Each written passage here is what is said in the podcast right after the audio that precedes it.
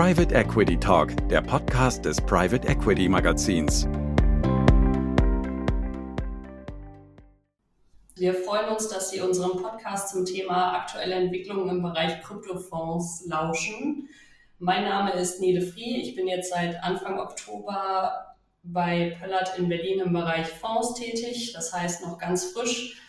Ich bin aber natürlich auch nicht allein, sondern spreche heute mit meinen Kollegen David und Dennis. Hallo ihr zwei.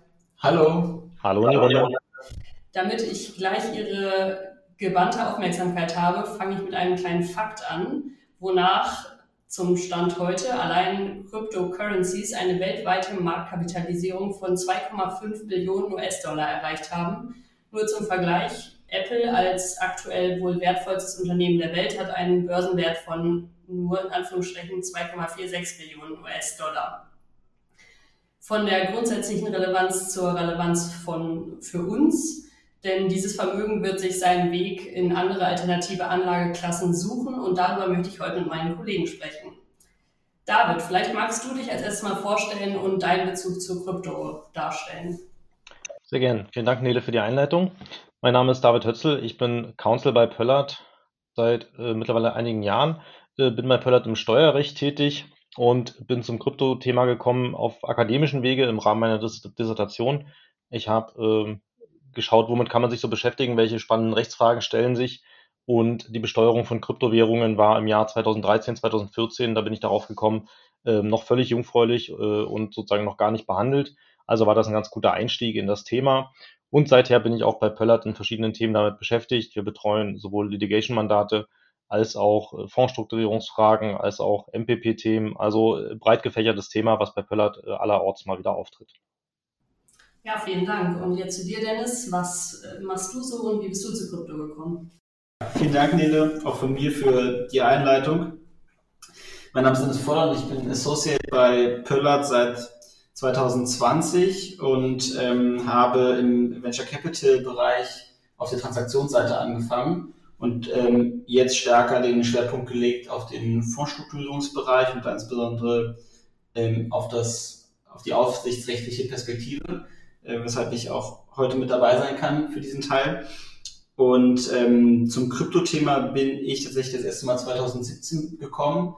Damals war, glaube ich, der erste große Hype und Bitcoin auf seinem damaligen Allzeithoch. Seitdem hat mich das Thema immer wieder bei meiner Ausbildung und auch im Referendariat begleitet und danach, also nach dem Referendariat, habe ich ähm, mich nochmal intensiver um das Programmieren auch gekümmert, weil ich den technischen Teil ähm, der Kryptotechnologie extrem spannend finde. Und ähm, ja, seitdem ist auch der Wunsch noch stärker geworden, das in meine berufliche Praxis mit einzubinden, was ich jetzt heute auch ja zum Glück tun kann hier bei Pillot. Dennis, welche Rolle spielt denn Krypto im Fondsbereich aktuell? Ja, im Fondsbereich ist die Rolle, würde ich sagen, in der Praxis noch relativ gering. Sie nimmt zu und sie wird auch weiter zunehmen. Im Aufsichtsrecht haben wir jetzt in, insbesondere in der letzten Zeit ähm, stärkere Entwicklungen gesehen. Der Gesetzgeber reagiert einfach darauf, dass das Interesse am Krypto-Thema, also an Kryptotechnologie und aber auch den Kryptowerten ähm, stetig steigt. Auf europäischer Ebene ähm, wird es den großen Regulierungsrahmen der MiCA, Market in Crypto Assets, geben auf der deutschen Ebene haben wir zuletzt gesehen, dass das EWPG gekommen ist, was ähm, Kryptotechnologie zumindest mal für den Wertpapierbereich regelt. Aber auch im KAGB ähm, haben sich jetzt neuere Entwicklungen ähm, getan, die das Thema der Kryptotechnologie für den Fondsbereich attraktiver machen. Und ich glaube, dass man diese Entwicklungen so ganz grundsätzlich in drei Bereiche teilen kann nämlich erstens den Bereich der Fondsstrukturierung, also wie, wie kann man in diesem Abschnitt ähm, des Fonds-Lebenszyklus Kryptotechnologie einsetzen. Dann die Frage, wie, können, wie und können überhaupt Investoren unter welchen Voraussetzungen Kryptowerte, ihre aktuellen Kryptowerte, die ja, wie du am Anfang ja gesagt hast, teilweise beträchtlich sind, ähm, in Fonds investieren. Und drittens, kann ein Fonds und wenn, unter welchen Voraussetzungen und zu welchen Bedingungen in Kryptoassets investieren.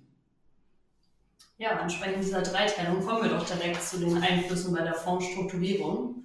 Dennis, vielleicht magst du uns da kurz einführen. Ja, Kryptotechnologie bei der Fondsstrukturierung, das ist natürlich zum ganz großen Teil ein technisches Thema. ähm, weil sich hier die Möglichkeit bieten kann in Zukunft, dass man Programme einsetzt für die Automatisierung der Fondsverwaltung und des Asset Managements. Das ist aber aus meiner Sicht aktuell noch ein Zukunftsthema, weil hier vor allen Dingen der Anschluss stattfinden muss, ähm, der ähm, Programme an die Vermögenswerte des Fonds und auch der Investoren. Und das ist aktuell noch nicht gegeben. Hier müssen wir den E-Euro oder andere elektronische Zahlungsmittel ähm, noch abwarten. Aber neu ist, dass man ähm, digitale Fondsanteile ausgeben können soll. Und zwar in Form von sogenannten Kryptofondsanteilen. Das ist eine Neuerung, die auch im Zuge des EWPG Einzug gehalten hat in das KAGB. Ähm, allerdings nur für einen sehr speziellen, ähm, eine sehr spezielle Strukturvariante für Fonds, die in der Praxis relativ wenig vorkommt. Und das sind die sogenannten Sondervermögen nach den Paragraphen 95 folgende KAGB. Die Sondervermögen sind im Gegensatz zu der sehr üblichen Variante für zumindest Private Equity Fonds, ähm, nämlich die Kommanditgesellschaft, eine rein schuldrechtliche Beziehung zwischen den verschiedenen Anlegern und der Kapitalverwaltungsgesellschaft. Und für diese Sondervermögen kann man nun, also jedenfalls soll man das in Zukunft, äh, wenn es nach dem Bundesministerium der Finanzen geht, das zuletzt einen Vorschlag vorgelegt hat für eine Verordnung, ähm, die die sogenannten Kryptofondsanteile verfügbar macht für die Praxis. Das muss nämlich nach dem Willen des Gesetzgebers ähm, noch näher konkretisiert werden durch diese Verordnung. Und dieser Verordnungsentwurf sieht vor, dass zukünftig ähm, Teile des EWPG anwendbar sind auf die Anteilsscheine, die Anlegerinnen und Anleger an einem Sondervermögen ähm, erwerben können. Das heißt, diese Anteilsscheine könnten zukünftig auf ähm, einer Blockchain im Sinne eines ähm, Kryptoregisters abgebildet und auch ausgegeben werden. Das ist deshalb besonders ähm, interessant, weil ähm, es noch eine zweite Neuerung im KGB gab, nämlich die, dass ein Sondervermögen nicht mehr nur als offener alternativer Investmentfonds ähm, strukturiert werden kann, sondern auch als geschlossener Spezial-AIF. Und das ermöglicht im Grunde die ähm, Nutzung für eine Private Equity Investment Strategie. Ähm, denn im Unterschied zu einem offenen Investment der alternativen Investmentfonds können geschlossene alternative Investmentfonds ähm, unterliegen nicht den Beschränkungen, ähm, dass zum Beispiel bestimmte äh, unterliegen verschiedenen, im Gegensatz zu ähm, geschlossenen, ähm, nee, ich warte mal kurz, damit geschrieben werden kann. Offene alternative Investmentvermögen unterliegen im Unterschied zu geschlossenen alternativen Investmentvermögen ähm, einigen Beschränkungen hinsichtlich der Investmentstrategie und eignen sich deshalb ähm, für die klassische PI-Strategie nicht. Ähm, und aus diesem Grund äh, wären die Sondervermögen tatsächlich jetzt eine Alternative, wenn man Kryptofondsanteile ausgeben möchte. Zu klären bleibt da noch, ob das nur Kapitalverwaltungsgesellschaften mit Vollerlaubnis machen dürfen oder ob das auch für kleine Kapitalverwaltungsgesellschaften möglich sein wird. Ja, vielen Dank für diesen Einblick in die aufsichtsrechtlichen Fragestellungen. Ähm, wir können auf jeden Fall eine steigende Relevanz des Themas verzeichnen und das führt wahrscheinlich auch zu einer äh, Relevanz im Steuerrecht. Ähm, du hattest ja vorhin auch die steuerliche Einordnung kurz angesprochen. David, was folgt denn steuerlich aus der Eröffnung des Sondervermögens für Kryptofondsanteile und wie wäre ein Sondervermögen nach der Verordnung über Kryptofondsanteile steuerlich zu behandeln?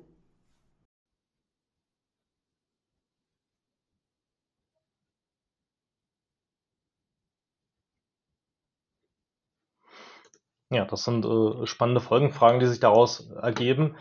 Also vielleicht, wenn ich es nochmal unterstreichen darf zunächst, ähm, das ist total bombastisch, was hier passiert. Denn zwar ist es noch nicht so, dass wir mit Krypto Wertpapieren sozusagen in ein vollwertiges Rechtssubjekt investieren können. Ähm, aber diese äh, Kryptofondsverordnung ermöglicht jetzt erstmalig die Investition in immerhin ein Sondervermögen, also immerhin eine äh, schuldrechtliche, sagen wir mal, Vermögensmasse, ähm, was da schon mal rechtlich eine große Weiterentwicklung auf, auf legalem Schritt ist. Also das sozusagen nur nochmal zu, zu, zur Unterstreichung. Äh, Verordnung kommt nicht zugleich mit einer steuerlichen Einordnung. Das heißt, das BMF hat sich hier nicht geäußert oder der Verordnungsgeber hat sich nicht zu steuerrechtlichen Fragen geäußert. Muss er aber wahrscheinlich auch gar nicht, denn an, den, an der Grundstruktur der Sondervermögen nach äh, Investmentsteuergesetz ändert sich dadurch nichts, sondern sozusagen es ändert sich ja nur die Art und Weise, wie man sich an diesem Sondervermögen beteiligen kann.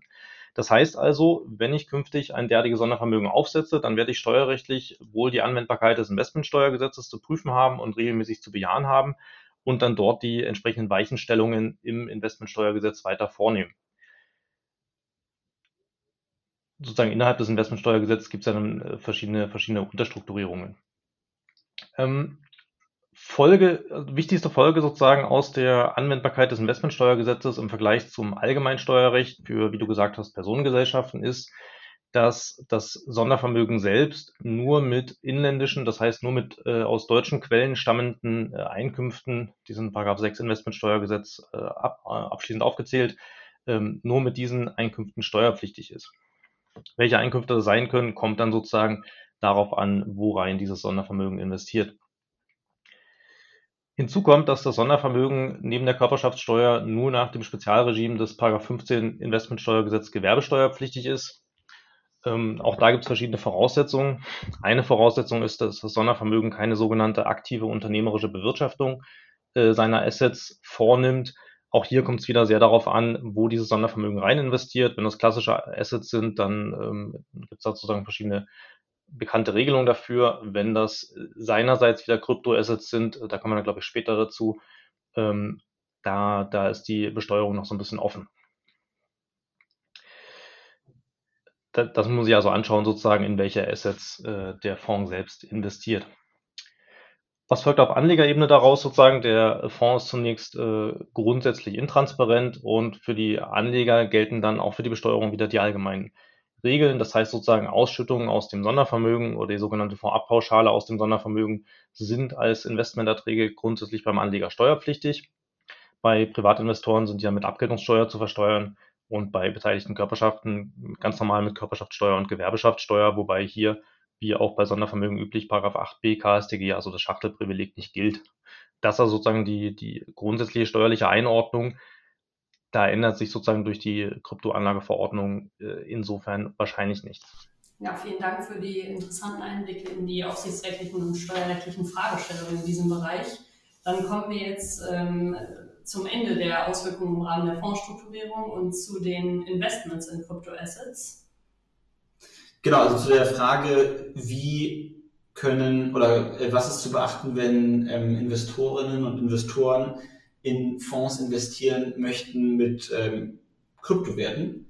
Das ist natürlich, muss man erstmal sagen, möglich. Es ist allerdings, David, du kannst gerne äh, auch nochmal ergänzen, ob du das schon mal gesehen hast. Mir ist es bisher noch nicht über den Tisch gekommen, ähm, dass tatsächlich Investorinnen oder Investoren Kryptowerte in Fonds investiert haben. Zivilrechtlich wäre das ähm, kein Problem.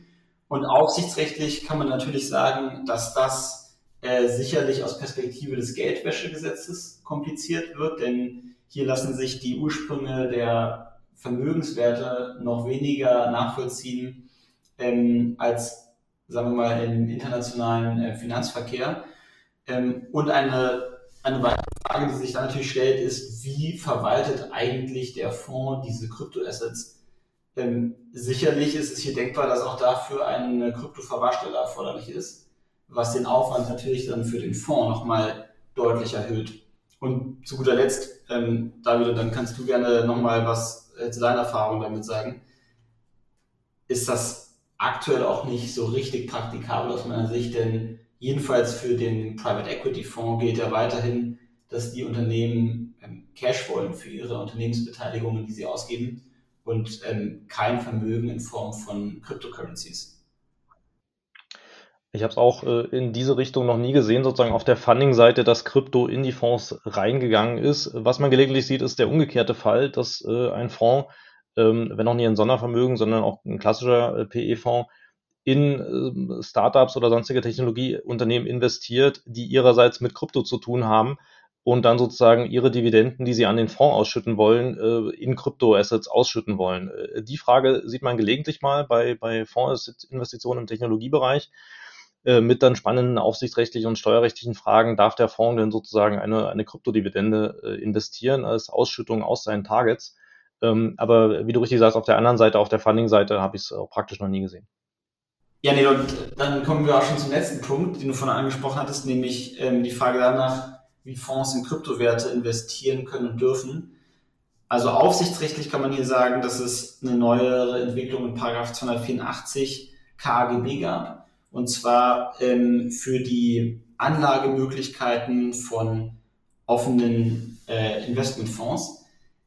Denn man muss wissen, für geschlossene Investmentfonds gab es diese Möglichkeit bisher auch schon. Da gibt es diese Anlagebeschränkungen nicht. Ähm, da war also die ähm, die waren also frei, auch in Kryptowerte zu investieren. Das war bei offenen Fonds nicht so. Die sind weitgehend beschränkt in ihrer Investmentstrategie, ähm, haben aber allerdings nun etwas mehr Flexibilität bekommen, denn die Anlageklasse Kryptowerte wurde hier ausdrücklich ins KAGB mit aufgenommen. Ähm, und zwar und allerdings darf es sich hierbei äh, nicht um reines E-Geld handeln und auch nicht um sozusagen Token, die nur für Bezahlzwecke dienen. Und weiterhin muss der, der dieses Kryptoasset muss, ähm, dafür muss der Verkehrswert ermittelbar sein. Und trotzdem hat der Gesetzgeber sich auch dafür entschieden, die Obergrenze bei 20 Prozent zu ziehen. Also 20 Prozent ähm, der Vermögensanlagen dürfen in Kryptoassets gemacht werden von dem Fonds. Ja, an dieser Stelle würde ich gerne nochmal den Bogen zum Steuerrecht und zu dir, David, schlagen. Ähm, wie hoch schätzt du denn aktuell die Rechtssicherheit bezüglich der Besteuerung von Investitionen in Kryptoassets ein?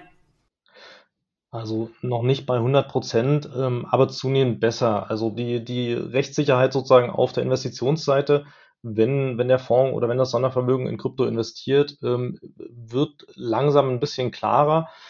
Wir haben äh, da noch viele, viele offene, ungeklärte Fragen. Ähm, die haben jetzt aber nichts nur mit Fonds zu tun, sondern betreffen auch ganz allgemein äh, Kryptoinvestitionen, auch bei Privatanlegern. Das fängt bei solchen grundsätzlichen Fragen an, wie ist ein Kryptotoken und wann ist er eigentlich ein Wirtschaftsgut im steuerlichen Sinne und also steuerlich relevant. Da gibt es ein äh, äh, einen aktuellen Aufsatz dazu, eine dreiteilige Aufsatzreihe im Betriebsberater von dem Kollegen Schrön aus Berlin, der ist sehr lesenswert.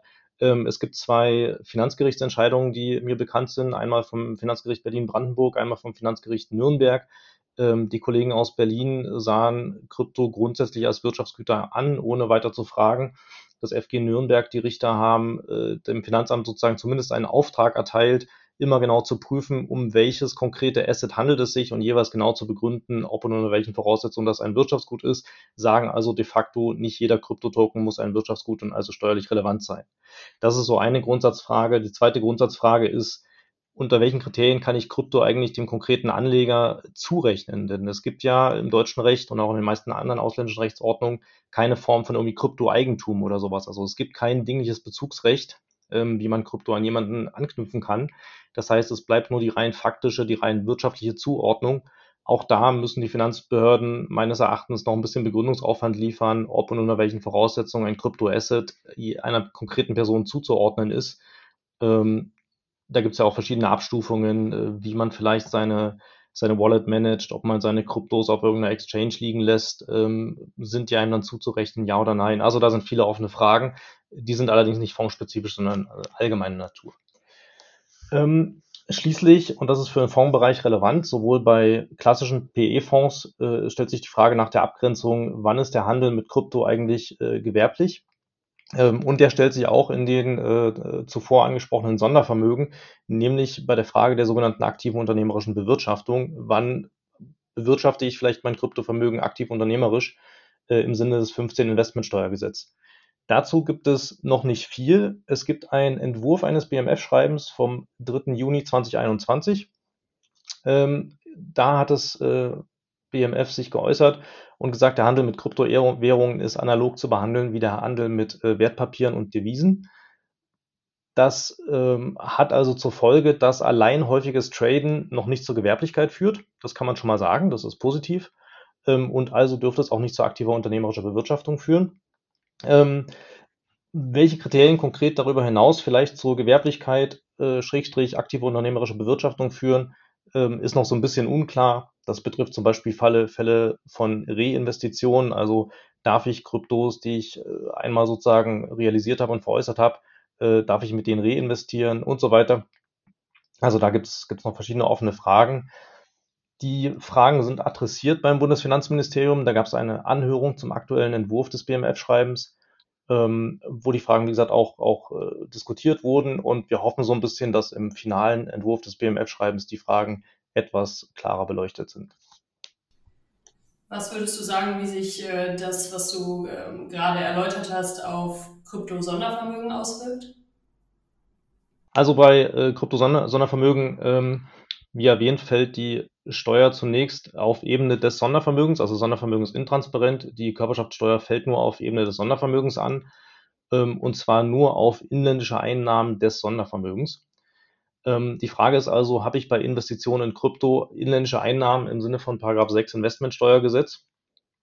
Ähm, und habe ich also deswegen steuerpflichtige Erträge in dem Sondervermögen? Letztlich gibt es da drei Kategorien, nämlich inländische Beteiligungseinnahmen, inländische Immobilienerträge und sonstige inländische Einkünfte. Ähm, inländische Beteiligungseinnahmen werde ich ganz regelmäßig bei Kryptoassets nicht haben, wenn ich in die investiere. Ähm, denn ich investiere ja gerade nicht in Unternehmensbeteiligungen, in irgendwelche weiteren Anteilsscheine, ähm, zumindest bei den allermeisten Kryptotoken nicht. Inländische Immobilienerträge habe ich offensichtlich ebenso nicht. Damit bleibt also nur die Frage nach sonstigen inländischen Einkünften. Ähm, das heißt also solche, die gemäß 49 auch bei Ausländern beschränkt steuerpflichtige Einkünfte wären. Und da sind Krypto-Tradings nur relevant, wenn ich es, wie gesagt, im gewerblichen Umfang mache, äh, aus einer inländischen Betriebsstätte heraus. Äh, dann sind das entsprechende sonstige inländische Einkünfte.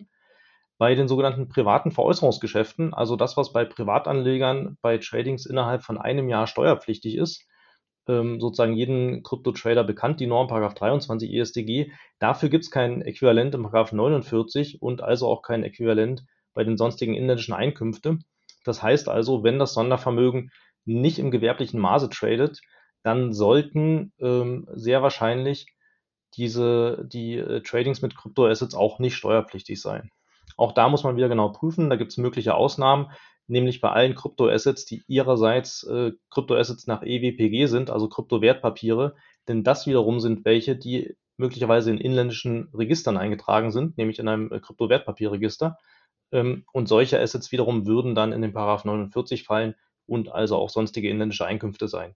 Man sieht also schon an diesen äh, Ausführungen, man muss da sehr genau prüfen, kann nicht sagen, das Sondervermögen oder der Fonds investiert in Kryptoassets fertig, sondern muss wirklich jedes, äh, jedes einzelne Asset, jeden einzelnen Kryptotoken sich da genau anschauen.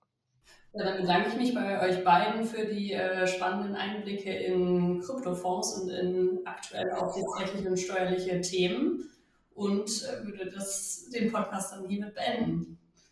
Vielen Dank, Nele, vielen Dank für äh, deine Mühe. Vielen Dank euch beiden. Wäre mal wieder immer schön, mit euch zu reden.